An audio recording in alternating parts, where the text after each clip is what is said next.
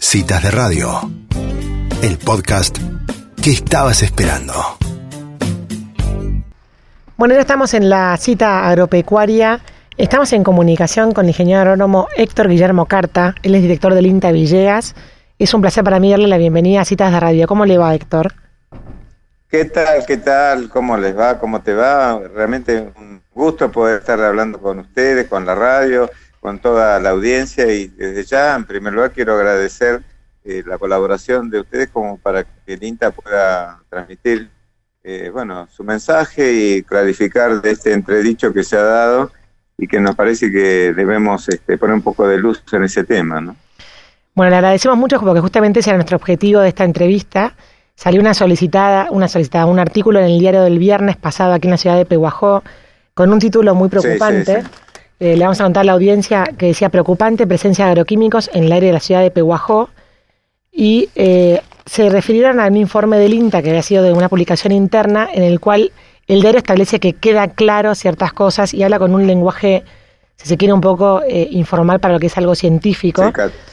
y, y, esto ha generado reacciones varias en la comunidad y preocupaciones en la sociedad. Entonces, nuestro objetivo era tirar luz sobre el hecho para que justamente clarificar un poco las cosas, ¿no? Por lo pronto, preguntarle si este, si este artículo fue eh, sacado del estudio de contexto. ¿Y cuál es ese contexto? Sí, mira, yo te, yo trato de explicar. El INTA en todo su accionar es muy transparente. ¿viste? Nosotros tenemos eh, distintos grupos de trabajo que generan información de muchas ramas de la ciencia. Eh, y bueno, vos sabés que la ciencia tiene su lenguaje. Yo incluso dentro de mi especie de la agronomía, yo trabajo dentro de lo que es la agronomía, que es muy amplia, a veces le cuesta interpretarlos, ¿no? Entonces, yo creo que una persona está en el tema, eh, con más razón, es este, a veces eh, es difícil y creo que el periodismo debería eh, ir a chequear la información, ir a las fuentes y pedir especialmente que vulgarice, entre comillas, la información que se ha generado. Y el INTA lo hace eso, porque para eso están las agencias de extensión. Claro. Y ahí en Peojo hay una agencia de mucho trabajo en la zona, el ingeniero Álvaro Pereiro, Mariana Coliqueo, bueno, todo el grupo con Roberto Landa, Karina, gente que es abierta y que está abierta a cualquier consulta, ¿no? Por eso me llama la atención que eh, no se lo haya consultado directamente y se haya utilizado este medio así tan con letras catastróficas para explicar algo que es muy complejo. Yo en primer lugar, por eso, en primer lugar quiero decir que el ITA es transparente y publica anualmente en esta memoria trabajos que hay de distinta índole, de distintos temas, que es básicamente lo que trabaja Villegas, ¿no? El trabajo este que, está en cuestión se publicó ahí, que está escrito en un lenguaje que al menos es para los colegas, ¿viste? No es para el público en general. Claro. Porque, bueno, pues pasan estas cosas. Eso ah, por un lado. Sí. Después, eh, una polémica porque, bueno, sabemos que hay cuestiones de... Eh, que hay disputas entre distintos sectores que, bueno, creo que lo mejor es que se sienten a discutir y a llegar a acuerdos en temas que son complicados, que hay que tener información y hay que opinar sobre bases técnicas científicas. Yo lo que quiero destacar es el trabajo de, ingeniero Álvaro Pereiro, que es un, trabajo que está enmarcado dentro de la línea de trabajo de INTA a nivel nacional, que surge de inquietudes de productores, eh, esto surge, las raíces de esto surge de productores y de las mesas ambientales en Trenquelauquen y el mismo Peguajó, que, por ejemplo, te pongo un caso, eh, hubo reclamos de productores de manzanilla, que es un importante productor, de embarques que han llegado a Europa han tenido problemas por las derivas de estos algunos productos como el 2,4-D, que estudios similares al que hizo Álvaro llevaron a legislar, por eso la idea de INTA es apoyar a otras, a otras eh, instituciones que generen políticas por ejemplo, el 2,4-D en la formulación éster es muy volátil, tiene muchas restricciones, incluso prohibiciones.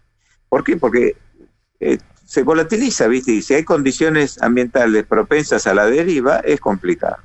Entonces, eso por un lado. La información que genera INTA está para que se generen políticas. Ahora, eh, hay cosas que se dijeron que son equivocadas. En este tema de la depositación de eh, agroquímicos, fitosanitarios, no hay información internacional. Eso tiene que quedar claro.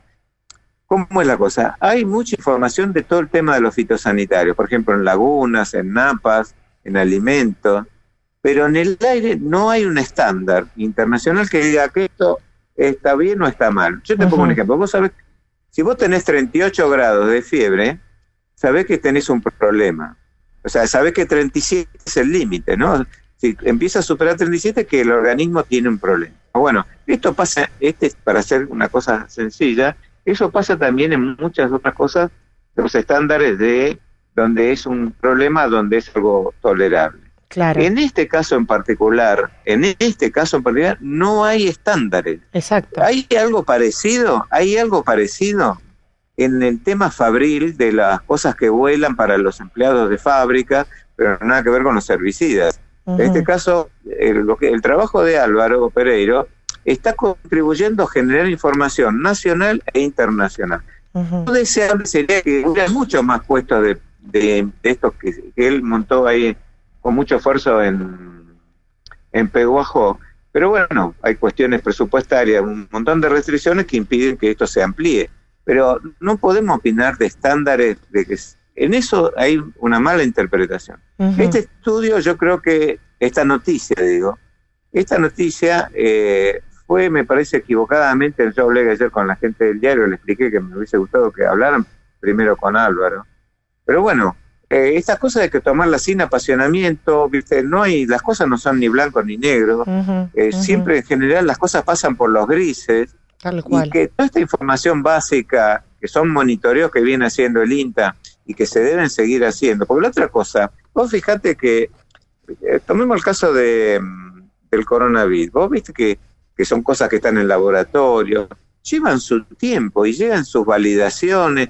La ciencia tiene sus caminos y sus lenguajes. Cada vez son más complejos. Hoy todo es más complejo. Yo te pongo un ejemplo sencillo, eh, para que clarificara la audiencia. cuando yo era joven, mi papá tenía un Falcon. Yo lo ayudaba a mi papá a, ponerlo a punto el motor, ¿no? Con eh, herramientas muy sencillas que él tenía en la casa. Hoy anda a poner a punto un auto. Imposible, porque hoy viste que todo lo se ponen a punto por computador. Hoy todo se ha complejizado y en la agronomía pasa lo mismo. Entonces, eh, yo creo que en ese sentido hay que dejar los dogmas de lado. Los dogmas pertenecen a otra época de la Edad Media, donde eh, hoy todo tiene que ser basado en información cierta. Lo que hay que evitar es la manipulación de la información o el mal uso, porque Exactamente. en este caso, un, creo, mal uso. Eh, creo que hoy todos los problemas que, afronta la humanidad cada vez son más complejos, se necesita más conocimiento y por eso yo creo que hay que este, convocar a políticas, los dirigentes tendrían que convocar ante los problemas que se detectan, que los hay, este, eh, a convocar a generar política, a, generar consenso. Lo otro que eh, no quiero que el sector este, agropecuario no, no es el malo de la película, eso tiene que quedar claro. El tema ambiental trasciende todo. Vos te pongo un ejemplo, vos sabías que los piojicidas, que vos, no sé si vos tenés chicos, pero los piojicidas, los piojicidas son productos similares a lo que usan en el campo. Vos sabías que hay buenas prácticas para, vos, vos supongo que para los mosquitos en verano que usa la tableta. Sí. ¿No? Las tabletitas. La bueno, hay mucha gente que la pone al lado de la mesa de luz. Eso es un tóxico peor que cualquier... Hay estas buenas prácticas para el uso de eso. Vos para usar una tableta tenés que recurrir a buenas prácticas, pues son tóxicas. El, incluso hay remedios que se recomiendan, que, por ejemplo los antiinflamatorios, también son tóxicos y se usan mal. O sea, el tema ambiental es muy grande, así que echarle la culpa al campo de la, de la contaminación como el único malo de la película me parece que es una cosa totalmente errónea. Hay que, eh, en ese sentido, el INTA viene proponiendo prácticas para minimizar el uso de agroquímicos. Vos sabés que los cultivos de cobertura eh, es una práctica que nace hace muchos años en INTA, la toma INTA la toma INTA Villega, la difunden. Por suerte hay instituciones que la han multiplicado. Eh, ¿Qué busca eso? Una de las cosas que busca es bajar la carga de agroquímicos. ¿Por qué? Mm. Porque el cultivo de cobertura te baja el stand de maleza, bueno, tiene otros beneficios. hay prácticas que esas reducen. El INTA hace acciones de difusión de buenas prácticas agrícolas. Hay todo un paquete de cosas porque los agroquímicos se necesitan en la agricultura actual. Por supuesto que hay que aplicarlo con responsabilidad, ¿no? Totalmente. este, Ahora no es una cuestión de buenos y malos, ¿no? Claro, exactamente. Ahora es un tema, eh, como decía usted, Héctor, de comunicación y de vocabulario específico y particular para cierto público. Entonces, le pido, Alba, eh, le pido Héctor que con, con y el lenguaje, digamos, que la ciudadanía normal pueda comprender, que explique eh, por qué no tienen que preocuparse, porque el último párrafo del artículo dice una realidad. Por lo pronto, este informe del INTA pone de manifiesto una realidad incontrastable, como es la presencia de tóxicos en el aire y que afecta la calidad de vida. Entonces, para darle tranquilidad a la, audiencia, en sus palabras, ¿qué le puede decir a la, población? Que la gente, eh, eh, que es sobre ese tema hay que seguir investigando con los datos que se presentan en ese trabajo, no alcanzan para sacar conclusiones definitivas. En, investigación se necesitan muchos recursos económicos, porque los análisis que hizo Álvaro tienen presupuestos altos.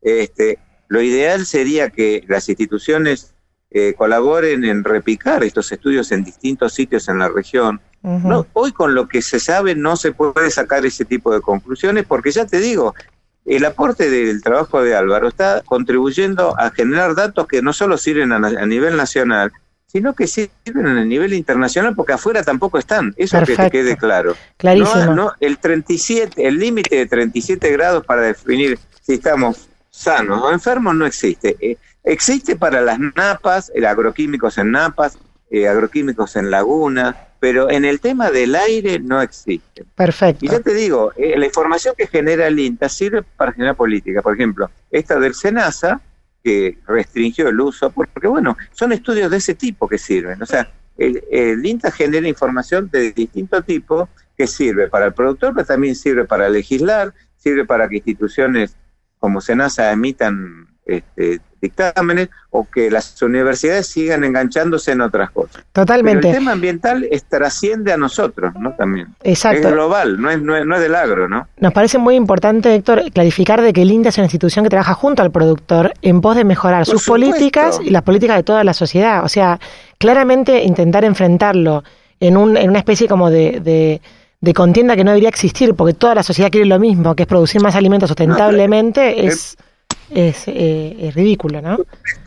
Estamos conscientes de que este hoy la, la producción, yo he escrito eh, varios artículos, pero eh, hoy hay una tendencia a hacer una agronomía más como era la antigua, lo que es volver a la agronomía, donde la agricultura y la ganadería estén integradas, ¿viste? Porque es un son dos sistemas que tienen que ser complementarios. Pero, por ejemplo, nosotros el tema de la del, que se viene trabajando y cada vez viene más demanda eh, son las producciones agroecológicas extensivas. INTA tiene un experimental como Barro, que está el ingeniero Zamora, que sería bueno que vos lo entrevistes, eh, que son producciones donde no se reniega del agroquímico, se lo utiliza con este, eh, criterios que se hacen en mucha menos cantidad. A eso sumarle las buenas prácticas agrícolas, a eso sumarle es todo un paquete. el INTA está proponiendo la BTV, como voten en el auto, de los equipos fumigadores. Hay un paquete de capacitaciones que se han organizado con los aplicadores. Es todo un paquete que no exime después que haya gente irresponsable que haga las cosas Ni que hablar, pero, pero es un paquete de medidas que también le interesa al productor tener, o sea que eso es lo, importante, ¿no? No, no, la, gran mayoría de productores este, es consciente de esto y lo hace, pero pasa que como en toda sociedad hay de todo, pero tampoco no se puede generalizar. este, no se puede generalizar. Y yo reitero, los medios de comunicación tienen que hacer uso de la información en forma, eh, digamos, respetuosa y, eh, no, no mal usarla, porque así lo único que hacemos es crear enfrentamientos que no llevan a nada. Acá yo creo que la información técnica tiene que servir para la clase dirigente y la clase política a llegar a acuerdos. Hay que llegar a acuerdos.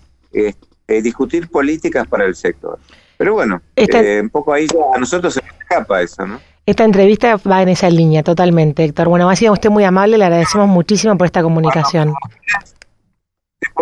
Cuando, vos quieras en otro momento te puedo ampliar de lo que estamos proponiendo a los municipios para las zonas periurbanas que eh, representan muchas hectáreas y son zonas también de conflicto urbano-rural justamente este mes vamos a tener unos encuentros este, con los intendentes y con los consejos deliberantes, poniendo un poco las capacidades del INTA a disposición de los municipios. Así que cuando quieras podemos tocar este tema. Espectacular.